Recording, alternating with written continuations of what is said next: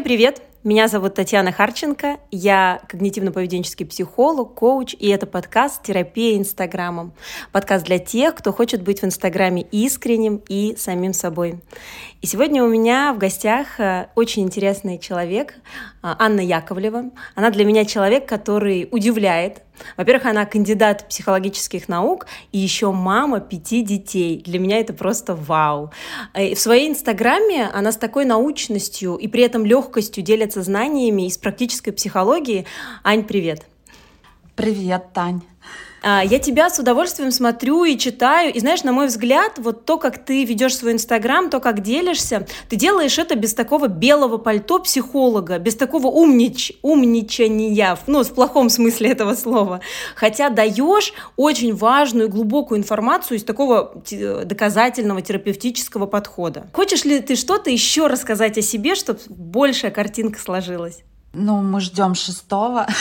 И книгу я, ну, не почти, а написала книгу «Спасибо тебе, мама», а, которая с точки зрения когнитивно-поведенческой психотерапии позволяет а, так воспитывать ребенка, чтобы у него не сформировалось три основные категории глубинных убеждений. Никчемность, отвержение, беспомощность. Знаешь, Тань, вот ты сказала про такого умничающего психолога. Я таким была раньше. И у меня сохранились посты, там можно это разглядеть, вот такую научность, некую отстраненность, то есть не из позиции себя как человека, рассказывать. А из позиции профессионала у меня была такая история в начале ведения Инстаграма, это семнадцатый год. Но у меня есть такой первый, наверное, самый вот вопрос, с которого хотелось бы начать. Вообще, является ли для тебя ведение Инстаграма самотерапией? И если да, то каким образом? Я об этом не задумывалась, но вот сейчас ты спрашиваешь, и я понимаю, что да, является. А, даже вспомнить, как я изначально реагировала на комментарии, на хейтеров, как я пыталась выверить каждую буковку, каждое слово, там всем друзьям, знакомым разошлю, что думаете. И насколько сейчас это все просто. И вот эти ситуации я брала просто как мишени для психотерапии. Я их прорабатывала. То есть вот то, что ты говоришь, что так легко, ты так человечно это все рассказываешь, я очень сильно снизила все три убеждения, никчемность, отвержение и беспомощность. И сейчас действительно мне нереально легко вести Инстаграм, рассказывать о себе, о любых сферах, о финансах, о семье, о чем угодно. И, видимо, это считывается. Да, ты, ты так об этом говоришь просто и понятно мишени, но давай поясним, что это значит. Как, может, а, вы, как можно выбрать эту мишень, над которой работать? Что вообще является мишенью? Мишень, ну, Например, мне одна подписчица, э, я тут пост э, такой написала, взрывной, про Блиновскую. Там столько же охват получился, сколько, когда я сообщила о шестом ребенке. В общем, огромный охват, там почти 400, тысяч, 400 человек подписались на пост. Вот. И одна подписчица написала, что вы чисто с целью наживы это, этот пост сделали, потому что вы не отвечаете на комментарии, которые там вам пишут. Ну, или отвечаете неразвернуто. И раньше я бы либо ее удалила, то есть, что такое мишень? Это тебе становится плохо, ты ходишь об этом, думаешь. Вот у меня слабое место — это жив... ну, желудок. У меня начинает сразу желудок болеть, там дыхание усиливается. То есть определенные телесные реакции, эмоциональные, тревога поднимается. Или наоборот, гнев, злость, там, э, это я-то тут с целью наживы. И раньше бы я взяла эту ситуацию для разбора либо терапевтом. Я работаю с Максимом Зрютиным до сих пор, но сейчас мы работаем раз в месяц, а начинали раз в неделю. Я бы взяла эту ситуацию, и мы бы разобрали на сессии. Либо второй вариант, э, иногда Максим на какие-то семинары, на месяц, полтора, лето он, например, не работает. Я бы сделала СМЭР, Сократ, ну, базовые техники когнитивно-поведенческой психотерапии. А с Мэри тоже я часто рассказываю подписчикам, я даже предлагаю использовать СМЭР, это ситуация, мысли, эмоции, реакции, как способ создания контента в Инстаграм, когда как раз можно провести и самотерапию, и рассказать об этом подписчикам, что происходит. И я показывала это даже на примере простого репоста, который делают люди, когда просто делают перепост чего-то интересного, но не объясняют, почему для них это интересно, какие эмоции у них это вызывает, и какие действия действия они сами готовы сделать после получения этой информации. Поэтому у меня в актуальном тоже можно посмотреть, как это использовать. То есть мишени, получается, это то, что а, та ситуация, которая выбивает из такого нормального состояния, по сути, на эмоциональном и телесном уровне. Да, это триггер. А знаешь, еще у меня вот такая мысль, и мне кажется, а, у тебя есть на нее какой-то очень интересный ответ, учитывая, да, твою достаточно такую большую семью, да недостаточно, а просто огромную семью. А, Инстаграм вот сам по себе отнимает много времени, если ведешь его системно, если стараешься делать там какие-то сторителлинги или просто как-то оформлять более-менее симпатично, и иногда становится это одним из конфликтных вообще моментов. Некоторые мои клиенты, вот они сами, которые систематично ведут блог, там рас рассказывают о конфликтных ситуациях, ситуациях из-за Инстаграма. Ну, например, муж или жена возмущается, что мало времени проводят вместе, или что на детей мало внимания остается. А бывает еще такое, что родители или друзья посмеиваются, ну, что типа, о, очередной блогер в семье появился. Были ли у тебя с этим какие-то конфликтные ситуации, сложности, ну и вообще, как происходит это? Да, у меня были ну, сложности, наверное. А у меня муж очень не любит вот эти все съемки. И дети. А, и я им а, объяснила отдельно, собрала детей. Говорю, что Инстаграм это часть моей работы. Вот вы, например, сейчас попросили хобби-хорста. Каждый хобби-хорс там по 4 тысячи, у меня трое больших детей, вот, вот вы не положь там 12 тысяч. А, я зарабатываю на Инстаграме. И когда я снимаю, они раньше, ой, не снимай меня там. А, моя задача в сторис показывать не только себя в офисе, Моя задача показывать себя с разных сторон. И как вы смеетесь, и как я готовлю. Это называются крошки, да? Разные крошки закидывать. И, и когда я вас снимаю, мне это важ... это работа.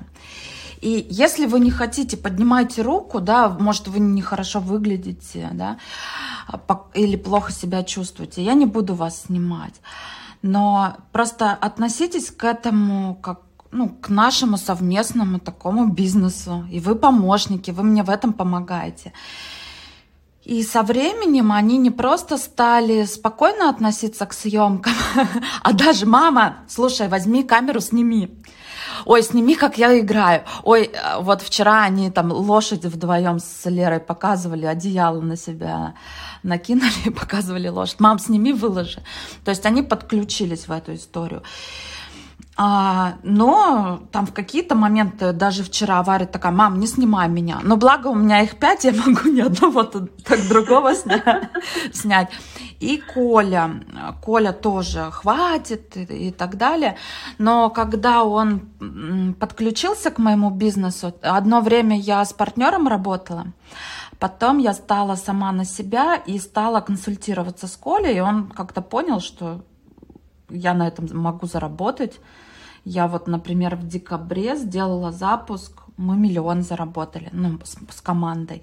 То есть, когда муж видит, что это, ну, это работа, это не просто там, а, от, его от чего-то отвлекают, да. И я объяснила о своих чувствах, что, Коль, ну, у меня в Инстаграме получается такая мать-одиночка. Ты прости. Мать-одиночка. И мне, ну, нужно тебя показывать. Ну, показала ему прям комментарий, меня об этом спрашивают. Аня, где муж-то вообще? Вот. И, то есть, проговорила свои чувства, и он стал спокойно к этому относиться тоже.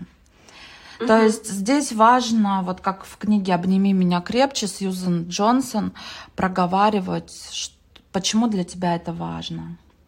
Ой, спасибо, что ты упомянула эту книгу, она мне тоже очень нравится. Я в описании оставлю тогда ссылку на то, где ее можно приобрести хотела подытожить. То есть получается, что ты проговорила, почему тебе это важно, предложила им вовлечься в это как в совместный бизнес, но при этом оставила им возможность э, в разные моменты высказать свое мнение, готовы ли они делать это именно сейчас или не готовы. Да, да, то есть некий такой стоп-сигнал, если мне неприятно, я не хочу.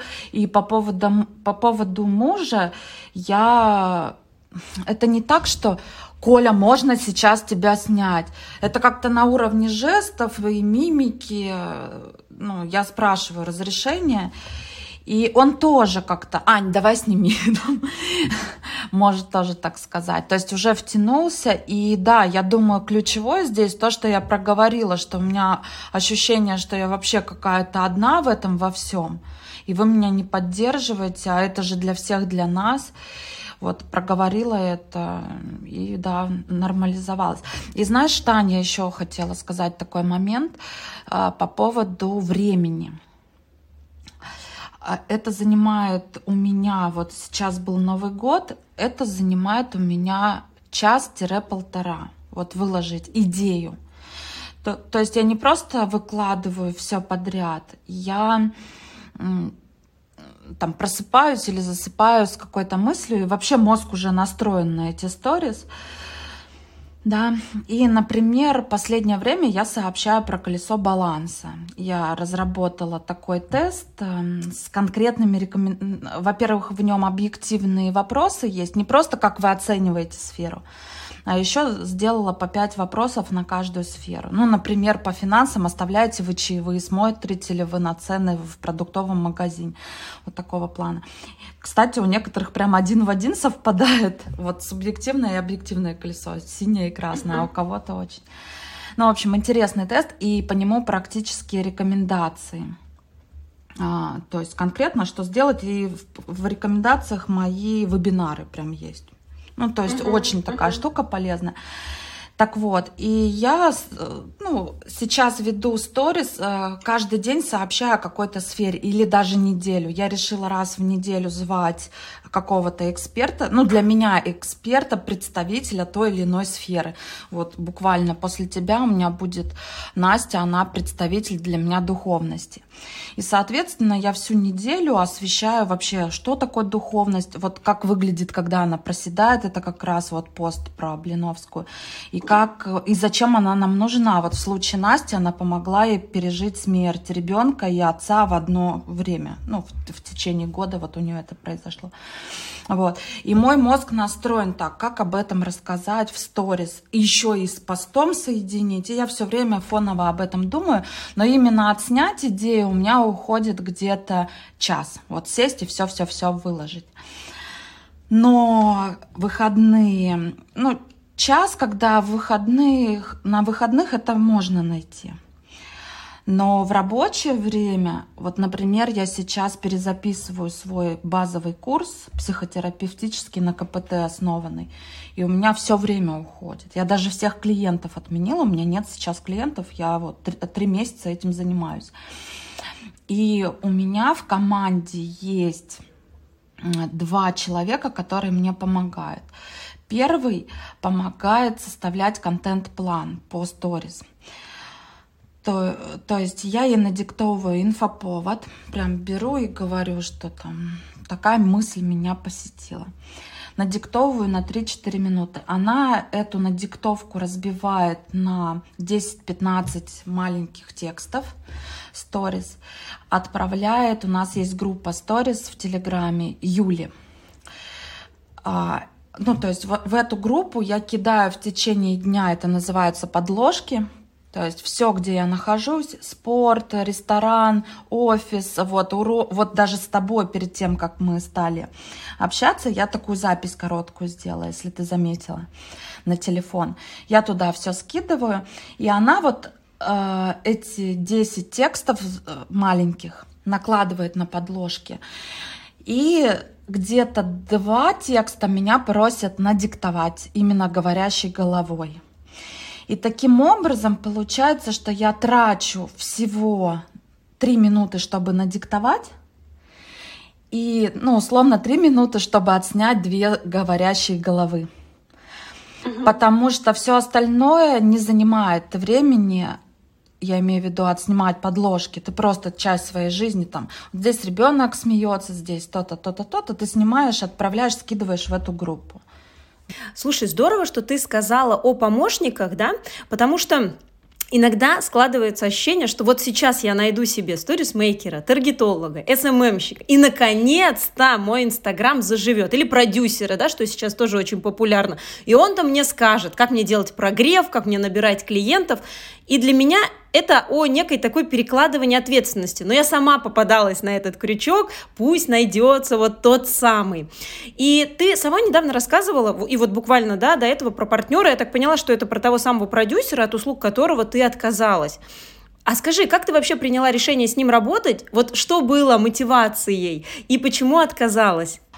А, да, я думаю, это очень важная, полезная история для многих. Сейчас же набирает оборот весь инфобизнес, вся эта история.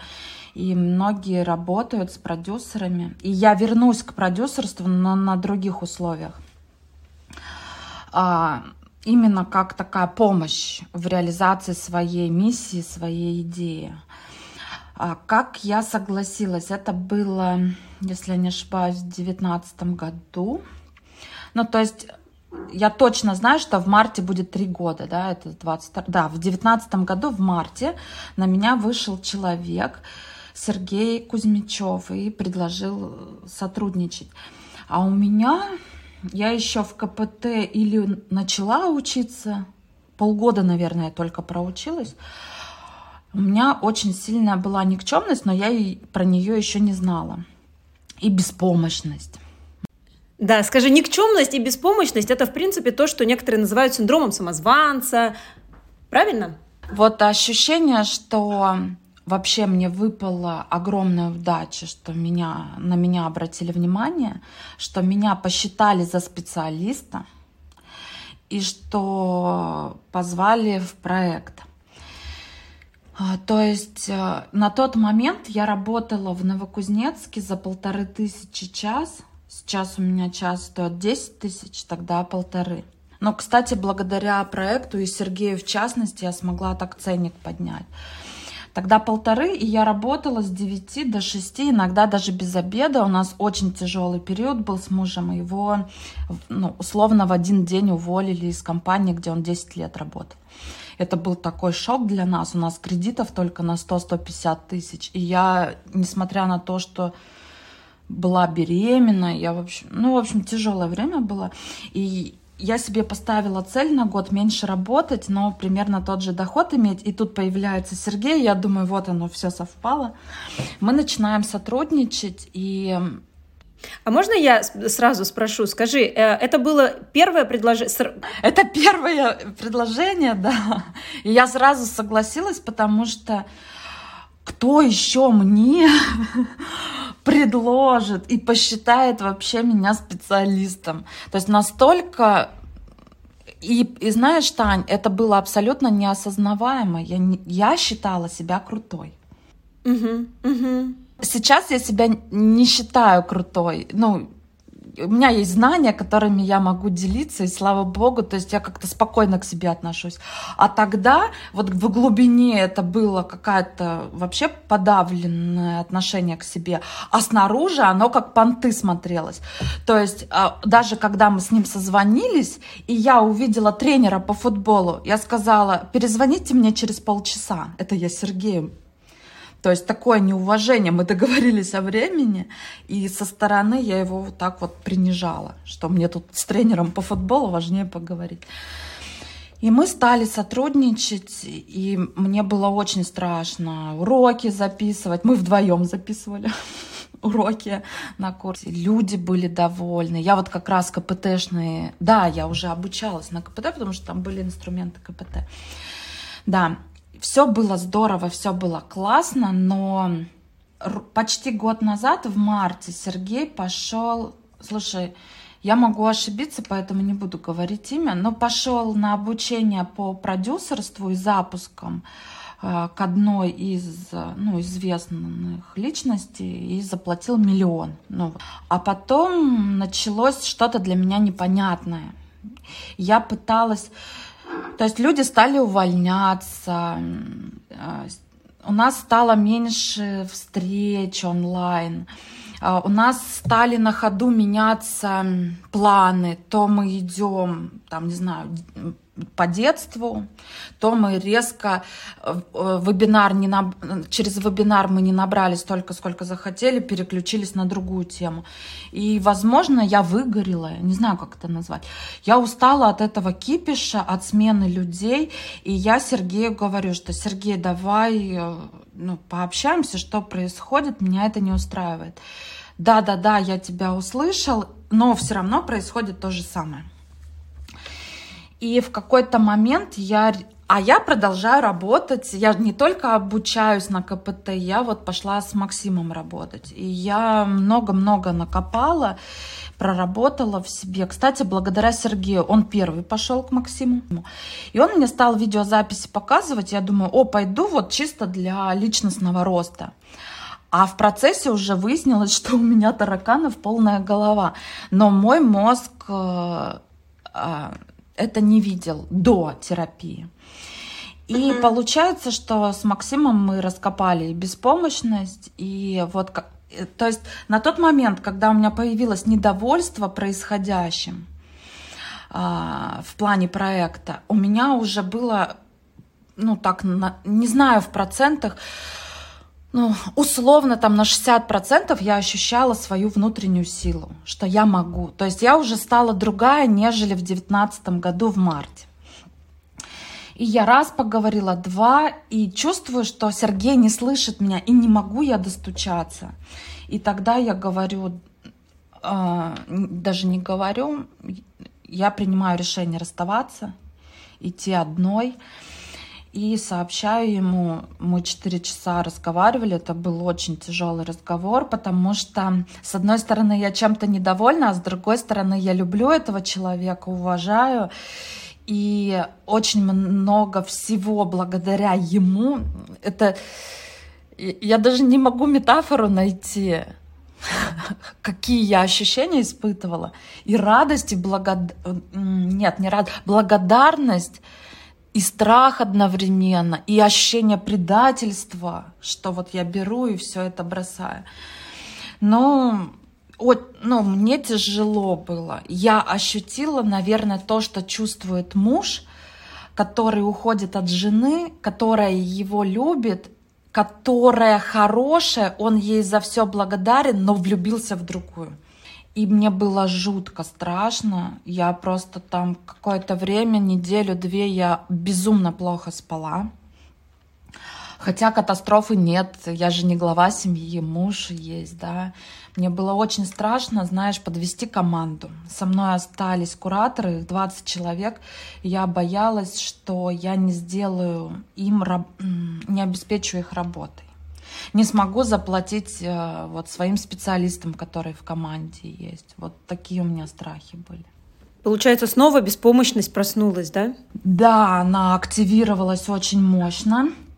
И я тогда разработала технику в плюс, я ее даже назвала в плюс. То есть я вот этими ночами бессонными искала выход, и так как ты спишь, и вроде смэр делать, и Сократ, это надо садиться писать. И, и знаешь, Тань, тревога такая, что нет ресурса делать смэр и Сократа. И я вот искала, искала, знаешь, мне очень помогло, я вот прям поделюсь. А, а, знаешь, такие лево-право похлопывание из ДПДГ, десенсибилизация, uh-huh. переработка движением глаз. Я вот такие делала, ну, то есть я сплю, ну, типа сплю, пытаюсь уснуть, вот делаю лево-право и представляю, это, кстати, уже часть из коучинга, где я ставила перед собой амбициозные цели и достигала их и какие мысли мне в этом помогли. И я вспомнила, что в первом классе я захотела стать отличницей, а я приехала с Украины в Междуреченск, ну это Кузбасс. И у меня, мне было тяжело стать отличницей, потому что там украинский язык, здесь русский. И, ну, я кор, корова писала. ну, вот. Особенно с русским было тяжело. Вот. И, но я стала отличницей в одиннадцатом классе.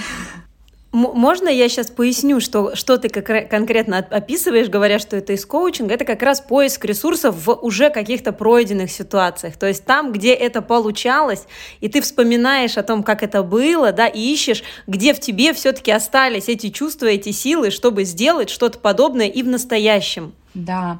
Я, допустим, хотела дружить с самыми крутыми ребятами в школе, а я была такая серая мышка, такая девочка, которую никто не замечает. И тоже в 10-11 классе я стала одной из самых крутых девчонок. И вот все эти события я тогда прокручивала перед глазами, как я оказалась в Петербурге, как я закончила с красным дипломом Герцена, как я кандидатскую защитила. Это всегда было страшно. И я нашла помогающую мысль, глаза боятся, руки делают. То есть я всегда боялась, но совершала последовательные действия, они приводили к результату. И вот так я пережила тот период, эти ночи бессонные. Я, кстати, хочу сказать, что довольно часто в терапевтических сеансах или в коучинговых сеансах мы действительно выходим на какую-то такую фразу, которая вроде бы как капитан очевидность, но когда она проработана и основана на своих ресурсах, она звучит вот как поддерживающая. То, что ты сейчас говоришь, глаза боятся, руки делают в том числе. Еще я знала про поведенческий эксперимент и знала, что на фоне стресса беременность, э, вот сам расход, э, ну, развод, так его назовем, что это все стресс, я это осознавала. И я осознавала, что на почве стресса, как бы ты себя ни прорабатывал, у тебя активируются вот эти жирные линии в виде беспомощности, никчемности. И я относилась, вот есть такое понятие diffusion. То есть я понимала, что я не мои мысли. Да, я понимала, что страшно, понимала, что есть мысли, что я не справлюсь, но я понимала, что они ложные. Вот разделяла себя и э, сказала мозгу, что ну просто сейчас я буду совершать определенные действия, а там посмотрим, прав ты или не прав. И помню, поставила себе цель на запуск 300 тысяч. Там какая-то программа есть, вводишь количество подписчиков, ну что-то там. И вот программа выдала, что минимум 300, среднее это 500 и максимум 850 можно заработать вот при исходных показателях. И, конечно, когда ты так боялся, делал и делал впервые без продюсера, я была только в роли эксперта. Мне даже вебинары писали. Ну, контент мой, но это все было делегировано. Я там за три дня открою, посмотрю, что о чем. А тут я сама все вебинары делать стала, даже дизайнить их. Я столько сама. И мне, кстати, тоже из коучинга такая штука помогла. Я у нас эм, Таня не сказала, мы с Таней вместе в одной группе в коучинге а, обучаемся. Мне помогла метафора, как я себя в настоящем ощущаю. Такой инвалид, который на костылях и ноги в подвешенном состоянии. А как бы я хотела себя ощущать, такой есть, есть порода тягуч или тягун, лошадь или кобыла. Ну, в общем, у нее такие мощные ноги. Я поняла, что хочу такой быть. И как перейти из исходного состояния в желаемое, я поняла, что надо просто бросать костыли, вставать на карачки, идти, и со временем мышцы нарастут. То есть мне просто все надо самой с нуля делать. И это не, ну, это страшно, но это и даст наро, ну, возможность, чтобы мышцы появились. И я специально самые простые даже вещи сама делала. И стал, вот сейчас, особенно когда я помню вот этот поведенческий эксперимент, что я еле-еле там 300 тысяч думала сделаю, сделала миллион, у меня очень окрепло вот эта уверенность в себе. Я когда читала твою историю о тебе, да, то, что ты обучилась, э, ты стала, была медицинским психологом, а, пошла на магистратуру, пошла, поступила в аспирантуру каким-то хитрым способом, чтобы защитить кандидатскую. То есть ты прошла столько ступеней академического образования, по сути, а, но при этом все равно была, как говоришь, работала за полторы тысячи в час, да? То есть это вот та ошибка, ну, точнее, не ошибка, как сказать, это то представление, которое у многих есть, чем больше я буду учиться, вроде как, тем больше я буду зарабатывать. Но секрет-то в чем-то другом похоже. Да. А, то есть если взять а, два варианта развития событий, либо оставить за мной вот это академическое образование – либо психотерапия. Мне я бы выбрала психотерапию, потому что даже будучи кандидатом наук, я чувствовала себя жутко неуверенно. И вот выверяла буковки, там посты по несколько раз исправляла. Сейчас я пишу посты просто сходу. Я единственное возвращаюсь, могу буквы пропустить, вот такие корректировки делаю. Вот. А, прямые эфиры, как я проводила, будучи кандидатом наук. И, в принципе, первый прямой эфир в семнадцатом году я практиковала с а, пятого года. То есть, представляешь, с пятого по 17 я практикую 12 лет, а я дикий страх испытываю. А, сейчас, ну, конечно же, и опыт 150 этих эфиров провел спокойно, но я не боюсь никакого вопроса вообще. Ну, я на многие вопросы ответы знаю, но даже если я не знаю, я спокойно скажу, ребят, я это не знаю. И я посмотрю и вам расскажу. Раньше для меня это было недоступно. Вот так вот сказать. Потому что много долженствований. Эксперт, кандидат наук. То есть, наоборот, это, эта кандидатская, она даже тяготила. Потому что такие как будто бы ожидание со стороны людей, что ты должен быть просто идеальным, perfect. Вот, и этому нужно соответствовать. Это если бы бакалавр не знал, что сейчас ответить, то а ты, ты должна. То есть это еще больше фрустрировало, напрягало. И на мой взгляд, вот мне некоторые пишут, Аня, иди на докторскую. Вот эта книга «Спасибо тебе, мама». У меня есть главный редактор Нелли Абдулина. Ну, на мой взгляд, она даже соавтор, но там по техническим моментам нельзя в соавторство указать. И она сказала, Аня, это докторская. Ну, это прям докторская. Мне говорят, Аня, иди. А я не хочу. Зачем? Я лучше это время сейчас в детей э, инвестирую, как проведу с ними время. Вот. То есть сейчас нет, я рада, что так было, что я то время, которое могла просто прогулять, это же там 22-25 лет, вот в это время я э, училась, и не было таких возможностей для психотерапии. Вот, поэтому хорошо, что тогда я поучилась. Но если бы сейчас у меня не было кандидатской, я бы не стала ее получать. Я бы выбрала путь психотерапии, потому что он дает свободу в реакциях на комментарии, на вопросы, которые тебе задают. Он дает, э, психотерапия дает свободу самовыражения. Вот в сторис я опрашивала подписчиков, что им нравится, за что они меня ценят.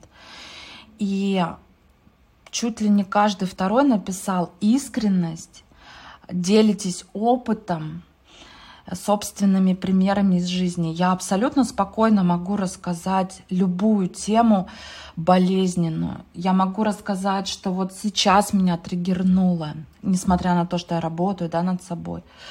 И как я с этим справилась, прям подробно это все рассказать. И мне раньше бы помешали установки вот этой идеальности. Я реально верила, что если ты психолог, у тебя не должно быть проблем. Ты уже несколько раз слово «должна», «не должно», да? У меня есть, кстати, выпуск именно про ошибки мышления, и там как раз про долженствование тоже есть. Как думаешь, какие еще вот тебя тогда захватывали или, может быть, до сих пор еще остались? Слушай, точно было у меня, что психолог не должен разводиться, развестись, и у психолога не должно быть проблем с детьми. Соответственно, я не могла рассказывать ни про детей, ни про мужа, потому что если я с мужем ругаюсь, это без пяти минут развод в моей голове, и я эту тему закрывала. А если у меня, я вот недавно освещала, что у меня Варя, но в гостях ее тошнить начинает я бы раньше не рассказала, потому что для меня это значило, что я плохой психолог, раз дочку в гостях тошнит. Я убрала эти долженствования. Мы прям, у нас была сессия с Максимом, где мы их прорабатывали. И теперь я спокойно да, я могу быть психологом, кандидатом наук и практикующим психологом. И у меня могут возникать разного рода проблемы. Вопрос, что я с ними делаю – и угу. даже я могу и не понимать, что с ними делать. Я вот э, написала пост про планы на 22 год. Я написала, что у меня конкретно проседает сфера э, отдых. А, я это ощущаю, и я с этим буду работать и буду с вами делиться. То есть у меня есть знания, навыки. Э, сейчас задача их развернуть на эту сферу. То есть ты, у тебя просто бывает э, нет понимания, что эта сфера проседает. И я объявила, что я буду год этим заниматься. Даже в комментах одна девочка, она коллега моя, она работает со мной, Гульдира Климова, написала, что уже целый год с мужем живут по принципу приоритет отдыха. На выходных про работу не говорят, телефон выключают и, говорит, стали эффективней. Потому что что мешает отдыхать? Это страх перестать быть эффективным. Наоборот, чем больше ты в ресурсе отдохнувший, тем больше результата. Мысль огонь. А я знаешь, за что еще хочу сейчас зацепиться? А, ты привела пример, почему тебе, да, пришло это осознание, что нужно отдыхать. Ты не стала ждать, пока кто-то это где-то сделает и будет полезен другим. Ты сделала это сама. Это я к тому, что часто говорю клиентам о том, что пока вы боитесь и сидите и ждете, а, когда же почувствуете вот эту внутреннюю уверенность, что вы готовы этим делиться, люди, которые могли бы получить эту пользу, ее не получат. И то, что ты сейчас делишься, ты говоришь, я взяла и сделала, это очень важно не, не только в плане того, чтобы сделать что-то, как бы, типа, имитировать бурную деятельность, сколько в плане того, что мы можем этим делиться, мы можем помогать своими знаниями, особенно когда он пропущен через личный опыт. Да, Тань, и я тут хочу подсказать э, э, свою наработку, ну, не наработку, а открытие, которое мне лично помогает. Я Занимаюсь английским и перевожу сессии Джудит Бек на английском языке. Джудит Бек – это дочка основателя КПТ, когнитивно-поведенческой терапии Аарона Бека. И там мы нашли с моей англичанкой такую фразу есть э, сама сессия, а есть текст к сессии распечатанный и с комментариями. Прям комментарии даны. И там вот здесь я использовала правило большого пальца. Мы с англичанкой лезем в интернет, ничего найти не можем, и просто стали анализировать, в каких моментах сессии она говорит, что это правило большого пальца. И таким образом мы сообразили, что это а, в избегания, когда мы, идея возникла, а мы не совершаем действия, да, совершить очень-очень-очень вот минимальное действие, очень простое действие. И, кстати, на своем курсе я просто в первом же уроке после приветствия даю это правило большого пальца. Как я, например, использую? Вот у меня есть э, курс и огромное, колоссальное количество работы. Мне надо написать все эти презентации, потом отснять и так далее. И вот очередной модуль у меня каждый раз так кирпичами вниз меня тянет, как будто на меня сложили гору камней. И я это правило большого пальца. Так, я сейчас просто открою, гляну, какие уроки. Так, какой самый простой? А у меня повторяется каждый раз урок экшен-план. Это, кстати, тоже вот Джудит Бек взяла. Ну, план действий на неделю. Он очень простой. И вот я начинаю с него. И что происходит? Мозг, он почему, почему мы не ведем Инстаграм? У меня не получится, вот она мысль. а, у, у отвержения, да, меня раскритикуют, будут смеяться, там помидорами забросают. Вот. Но самое главное, не получится, а потом уже все остальное. То есть не получится сделать идеально, а, доходчиво, красиво, по-умному написать и так далее. Вот. И когда мы ставим себе минимальную задачу, а не максимальную, минимальную, то мы, когда ее делаем, мозг, э, мы мозгу показали, я маленькую задачу поставил, я ее сделал. Вырабатывается гормон удовольствия, и мы мозгу типа доказали, что я могу. И это является топливом, ресурсом дальше продолжать эти маленькие действия. И лайфхак еще от моих кураторов. У меня 23 куратора в проекте, и, конечно же, огромная проблема, что там бросают учебу, не начинают учебу, а у меня еще она трехмесячная, ну то есть вообще страшно, да. И, и на ура работает вот это правило большого пальца, выглядит оно так – Просто зайди, посмотри урок. Не делай ДЗ. Вот первый урок только посмотри. И все, и не было человека, который на этом бы остановился. Также здесь. Напиши там 3-5 действий и сделай одно. Да, да, я с тобой согласна. Э, ко мне иногда приходят, когда на консультации начинается, я не могу написать контент-план, и мне так стыдно вообще об этом говорить. Ну, вроде как, что, это же так легко, это так просто, я должна этого хотеть к тому же, должна, да, потому что мне же это все нравится. И выясняется, что проще ну, я имею в виду, в кавычках, конечно, проще думать о том, как я не хочу это сделать, как я не буду этого делать, ну, такое избегание, уходить в избегание, чем действительно понять, какой минимальный шаг может быть первым. И вот это вот, когда мы прямо на консультации возвращаемся, окей, а вот вообще с чего можно было начать? Если ты не знаешь, с чего начать, как ты думаешь, с чего начинают другие, ну, к примеру, да, вот кто-то там блогер, и уже на примере других как будто бы проще сформулировать, с чего можно вообще в принципе начать. Ну, там фоточку бы подобрал, например, да, или, ну, написал бы там вот на такую-то тему, потому что вот она мне знакома, или потому что мы ее недавно проходили на курсе, и она мне очень откликнулась. И вот такими маленькими шагами, и ты правильно особенно говоришь то, что вот это маленькое действие, оно не приведет к результату, но оно покажет мозгу, что ты можешь делать, что у тебя есть результат. И у меня тоже был выпуск про уверенность в себе, что это некое доверие к себе, доверие к своим силам, что я могу это сделать, а не такая самоуверенность, что что бы я ни делал, у меня получится.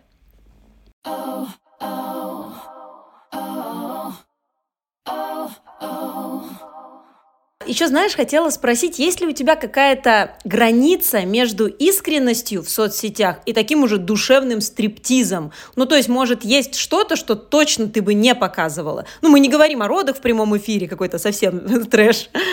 Знаешь, я особо не освещаю тему «я верю в Бога», эта тема, она ну, крайне редко сквозит. Например, на Пасху я могу фотографию выставить из ну, мне очень нравится, так мило выглядят мои дети, когда они в этих платочках, там подпоясаны, а, в храме стоят, и я, или свечечку держат на, на Пасху. Я сфотографирую, выложу, напишу, что с Пасхой, да, или с Рождеством.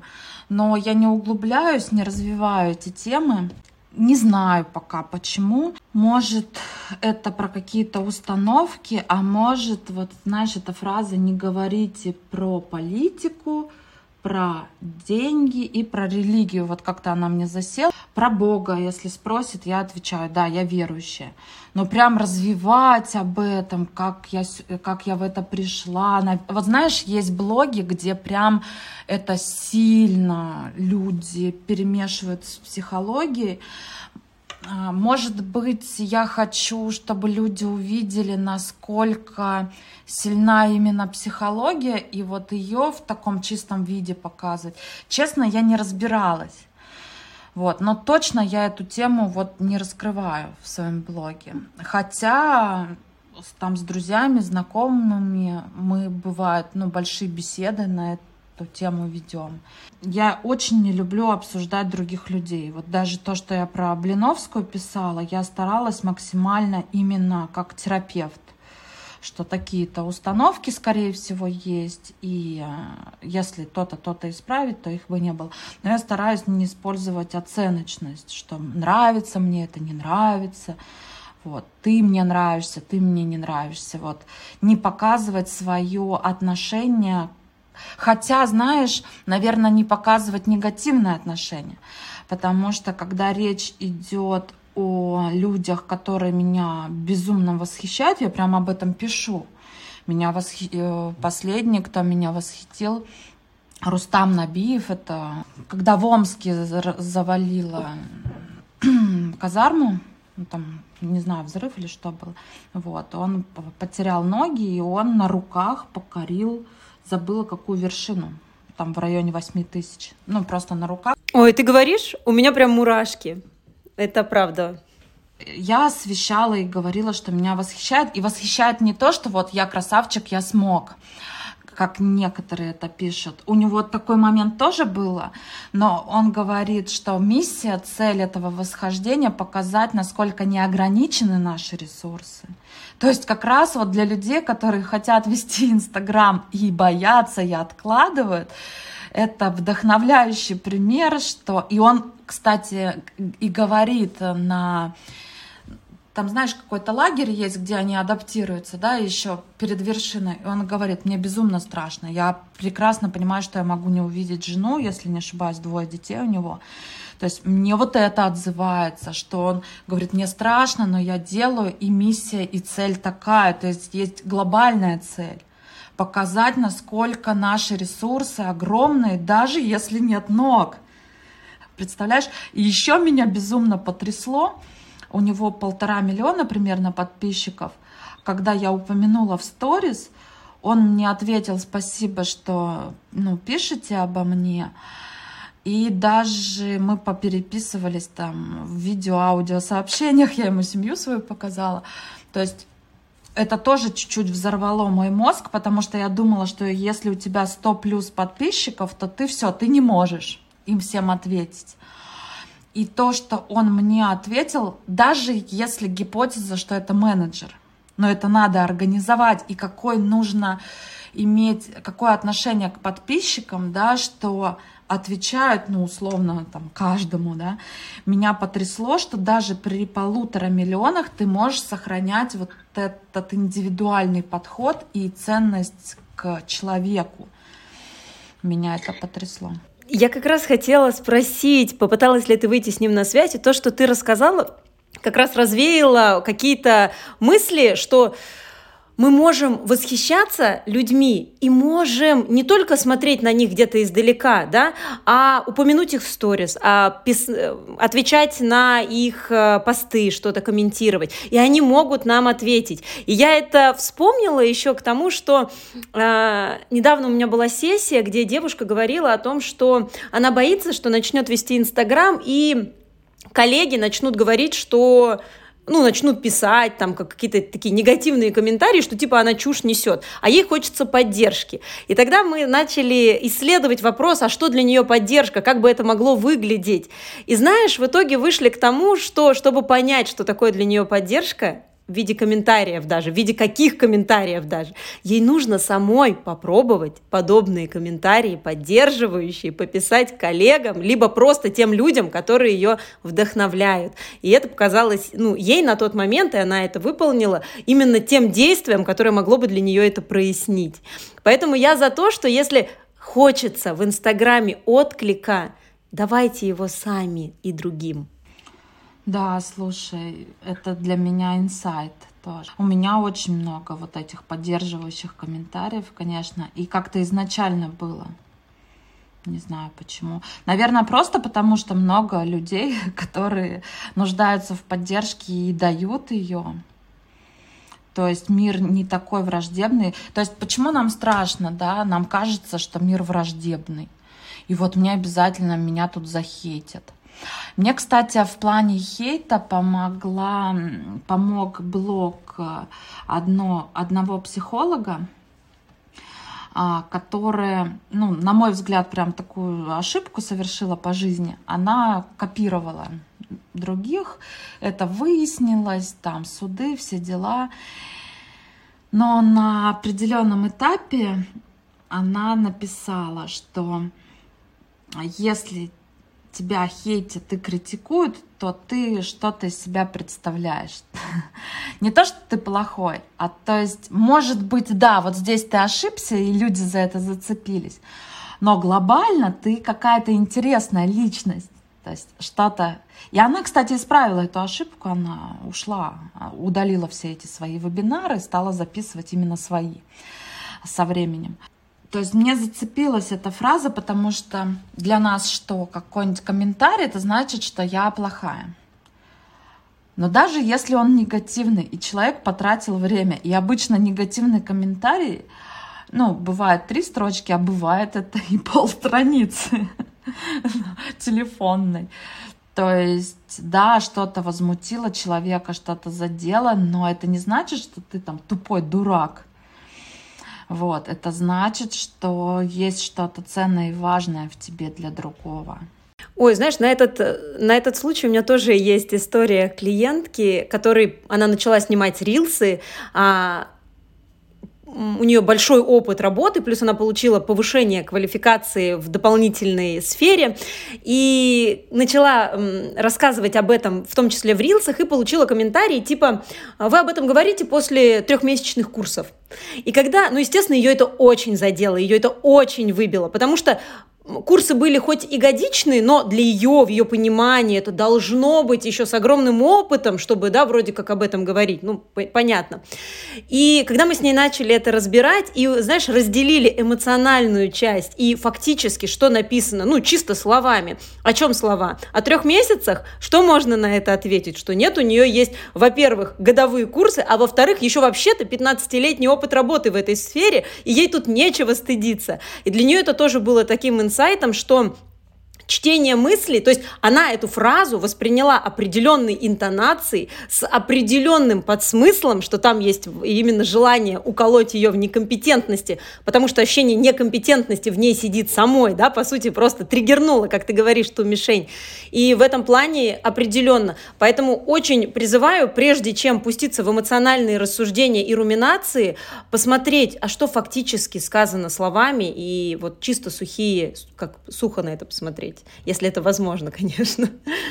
И еще здесь а, такой момент с точки зрения психотерапии, если человек вот нашел время, прочитал, написал и написал что-то колкое, это говорит о том, что он позавидовал, то есть увидел что-то, чего ему не хватает э, в своем саморазвитии. Ну, например, увидел, что человек легко высказывает свое мнение или экспертность по какому-то вопросу, а в душе, в глубине, а я вот так не могу. И тогда на поверхности у мозга есть различные защитные реакции. Вот если мы боимся вести Инстаграм, мы избегаем. А если мы видим человека типа более ценного, чем я, более могущего, чем я, есть тоже способ справляться с этим, это обесценивание. И, и это бессознательные процессы, то есть человек не сидит и, не специ, и специально не думает, так, я решил, что он сам, сама фраза, само слово обесценивание, да, то есть, о, я решил, что он ценный, сейчас я его сделаю неценным. Нет, так не происходит. Это абсолютно автоматический режим. И это, более того, человек этому научился еще в своем детстве. Он видел эти примеры, критики, обесценивания. И когда сам использовал в ситуациях фрустрации, где он напрягался, там чувствовал себя никчемным, ему это помогало. И это в такую привычку вошло абсолютно даже он ее не отслеживает. Он даже не понимает, что он сейчас обесценивает. Он, он даже мозг это преподносит как такое геройство. Ты сейчас тут покажешь людям. Да, справедливость, желание нанести справедливость. Да, и он, мозг такой ищет зацепочку, как обесценить. Вот, у меня, кстати, вот в этом посте там есть этот момент, что меня пытались обесценить. И можно было, кстати, и промолчать, но мне хотелось показать подписчикам не пример избегания, а пример, э, ну, вот как, как выходить, как общаться с такими людьми. Вот, она написала, да, что я не договорила, что раньше бы меня это триггернуло, э, фраза, вот вы тут подписчиков себе нагоняете этими постами. А здесь я признала себе честно, что да, я нагоняю подписчиков. И я пишу, что я действительно высказываюсь на популярные темы, я разбираю популя... интересных людей, которых знают или которых не знают, высказываю свое мнение. И кому-то это все отзывается, и люди на меня подписываются. Это одна из целей — привлечь внимание людей. А некоторых это все раздражает, от меня отписываются. И я считаю это нормальным и не вижу в этом ничего плохого. Вот я так ответила. Хотя я сразу понимала, что происходит, и она там дальше начала меня критиковать. И в какой-то момент, когда уже конструктива не было, ну, я перестала отвечать. За критикой важно понимать, что не будут критиковать, если ты абсолютная пустышка. И вот человек заходит и видит, ну, тупой специалист. Он ничего писать не будет, потому что его ничего не задело, и смысла обесценивать нет. Если вас обесценивают, то подсознание того человека, который обесценивать, видит в вас какую-то ценность. Поэтому радуйтесь этому. Еще знаешь, э, на самом деле, что еще хочу в эту тему сказать, иногда а, мысленная подготовка к негативному комментарию занимает гораздо больше сил, времени, эмоциональных сил, чем э, когда комментарий появится, справиться с ним с терапевтом самостоятельно, э, рассказав кому-то, ну, сам, когда сам факт уже произойдет. Угу. Ну да, что мы больше себе накручиваем. А, знаешь, еще какой у меня вопрос, наверное, уже такой буквально последний, предпоследний. А, мы много говорили о трендах, да, которые есть там и про продюсеров, и про то, как э, сторис рассказывать. Ты рассказывала, да, как инф, через инфоповоды. А есть еще такой тренд – распаковка личности. Делала ли ты ее хоть раз? Вообще знаешь о ней и что думаешь? Распаковка личности я делала много раз, ну, раза три точно, и это было под руководством еще продюсера Сергея, и я не вникала, то есть я встречалась с кем-то, мне задавали какие-то вопросы, и все, и на этом заканчивалось, и я так и не поняла, что это за история, зачем она нужна. Но когда я ушла сама на себя работать, я сделала такую штуку раскрытие уникальности. То есть у меня был опыт еще в работе с продюсером. Мы обратились, ну, я этого человека рекомендую, поэтому прям назову, Наталья Соболева. Это родная сестра моего мужа. И причем так интересно получилось, что на нее вышел Сергей. Не я порекомендовала, я даже не знала, чем она занимается, а Сергей ее как-то нашел. И так смешно было, когда мы втроем встретились с сестрой моего мужа. Вот. Вот. У нее позиционирование продажи через ценности. И мы тогда попробовали, хорошие были продажи, но потом Сергей ушел вот типа к Маричевой, вот куда-то туда, и все, мы с ней перестали работать. И, соответственно, когда я дала клич, что люди, я прям пост написала, что я ухожу, мне страшно, я чувствую себя предателем, ля-ля-ля, поля. Меня там как раз и поддержал народ очень сильно.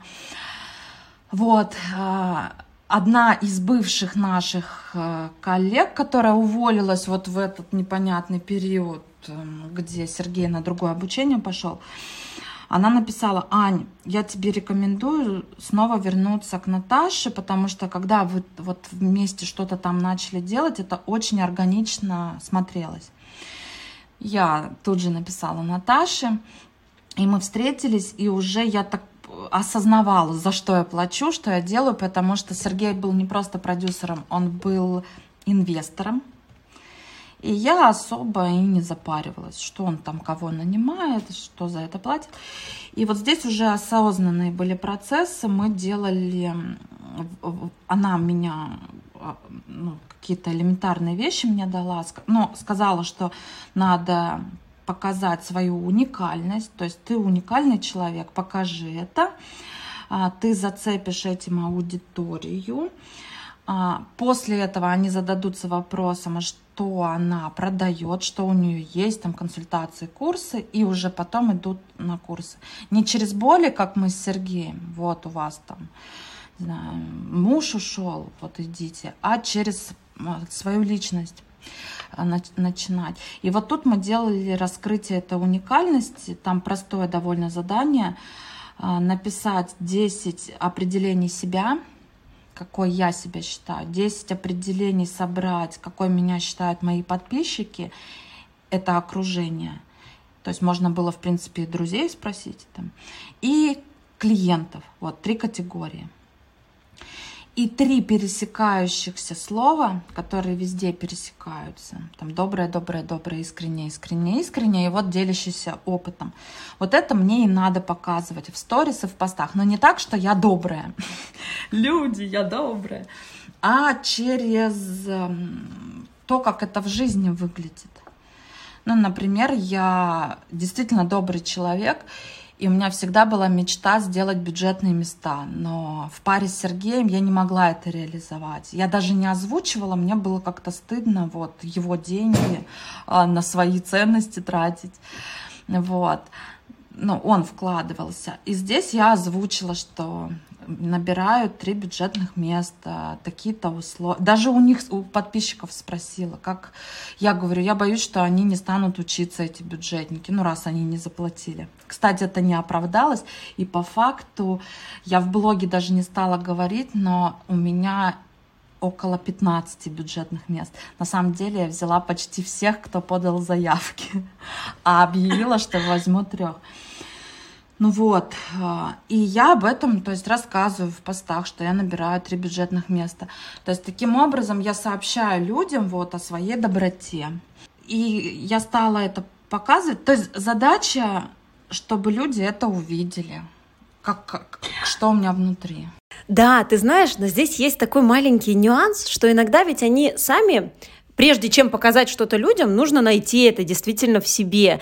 И есть там и тесты на прояснение ценностей, и просто написать можно, да, и и у меня вот такая гипотеза появилась, которую я и на себе в том числе проверяла, когда мы ну, создаем какой-то себе приемлемый список ценностей, ну пусть он будет там 3, 5, даже 10, да, и затем мы берем каждую ценность и просто смотрим, а как она в моей жизни проявляется. Вот сегодня я живу этот день, где эта ценность? Ну, приведу пример у себя, например, у меня одна из ценностей – это эстетика. Мне важно, чтобы было красиво, мне важно создавать красоту, и я думаю, ну, ну вот эстетика, мне нравится красиво. Но когда я это через день проношу, я вижу, что мне нравится снимать красивые видео.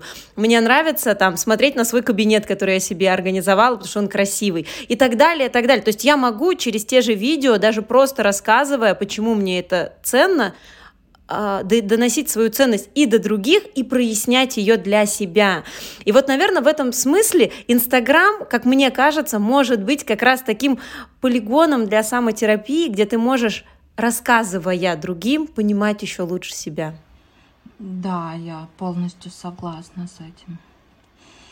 То, угу. то есть, возможно, это один из вариантов. Вот э, если человек не может понять, какой он, да, Наверное, это как раз некий другой способ ведения Инстаграма, в отличие от того, что нам нужно понять, что мы продаем, и затем уже на основании этого, да, какие ценности, какое состояние, как, как, все остальное, как транслировать. То есть здесь как будто бы создается у начинающих, возможно, ощущение, что я манипулирую, что я там как-то себя, э, как это называется, кажусь, но не на, такой на самом деле. И поэтому, когда мы сначала просто смотрим, а ведем Инстаграм, вот как такой дневник визуальный, но мне эта история откликается, я довольно часто предлагаю подобные эксперименты, тоже как поведенческие эксперименты и клиентам, кому-то это тоже очень-очень заходит. Oh, oh. Ну что, будем заканчивать, наверное, да? Получилось очень-очень душевно, с тобой очень приятно разговаривать. Ты так открыто делишься, в том числе и внутренней кухни, которую некоторые скрывают, да, чтобы там где-то не пошли по пятам или не узнали какие-то уязвимые места в том числе. Вот. А, расскажи, как для, для тебя этот опыт вообще, чем а, было интересно, что было ценного? Я очень тебе благодарна, что ты меня позвала. Для меня ну, интересно и самой порассуждать, поделиться, рассказать со, со стороны, да, поанализировать я и Инстаграм, да, как это все выглядит. Тоже очень ты доброжелательный человек, хочется раскрываться и делиться дальше. И я больше сама спрашиваю кого-то ну, в своих эфирах. Обычно это клиенты, э, ученики курсов, и я их расспрашиваю о чем-то. А вот так, чтобы меня расспрашивали, не как эксперта по психологии, да, вот, расскажите про, про такую проблему, про такую, а именно как про опыт уже ведения бизнеса. Это, наверное, первое такое интервью, и это очень интересно. Кстати, вот то, что ты говоришь про интервью, это я как раз хотела к распаковке личности сказать. Довольно часто ведь ее проводят именно там продюсеры, СММщики, да, то есть люди не близкие к психологии, и, соответственно, их клиенты к ним приходят, чтобы, ну, какой-то маркетинг э, из этого сделать. Но когда я прошла ее первый раз, вот по этой стандартной, огромной табличке, которую часто продюсеры используют, я поняла, насколько это ценно для тех, кто еще, например, ни разу не ходил на терапию, когда у тебя спрашивают о тебе, о самых разных сферах, да, это вот с колесом баланса тоже очень сильно пересекается во многих, э, ну, там и про финансы говорим, и про духовность, и про друзей, про все, про все, и получается послушать самого себя, ну, потом еще и почитать то, что записал продюсер или СММщик. И поэтому мне кажется, что сама по себе распаковка личности может быть очень психотерапевтичной техникой для тех, кто еще ни разу никаким образом не взаимодействовал с психологом или терапевтом. Да, вот ты сейчас стала говорить, я больше стала вспоминать, что именно мы делали. И помню, да, что у меня было куча инсайтов, вот. Но к этому надо вернуться, потому что, да, у меня было такое, что это я типа кому-то должна, не было понимания, зачем я это делаю. Вот, но я и то, сейчас стала говорить, я вспомнила про инсайты, которые у меня происходили, но которые я так пропустила мимо. Кстати, это еще одна тема, да, что нас посещают инсайты, которые, как нам кажется, могут как-то изменить очень сильно нашу жизнь, но пока мы это не введем в поведение, пока мы это не проживем на личном опыте, эти инсайты так и останутся просто как каким-то приятным озарением в моменте. Ну что, спасибо тебе большое за сегодняшний день, за сегодняшнее интервью. Буду рада всем отзывам, которые будут. Тебе их также буду пересылать. Спасибо, Тань. Зови еще на какие-нибудь темы. Пишите отзывы под э, в самом Apple подкасте, пишите отзывы в директ мне, Ане. А, Ань, твою э, ссылку на твой инстаграм также будет в описании к этому выпуску. Все, с вами услышимся совсем скоро. Пока. Спасибо, пока-пока.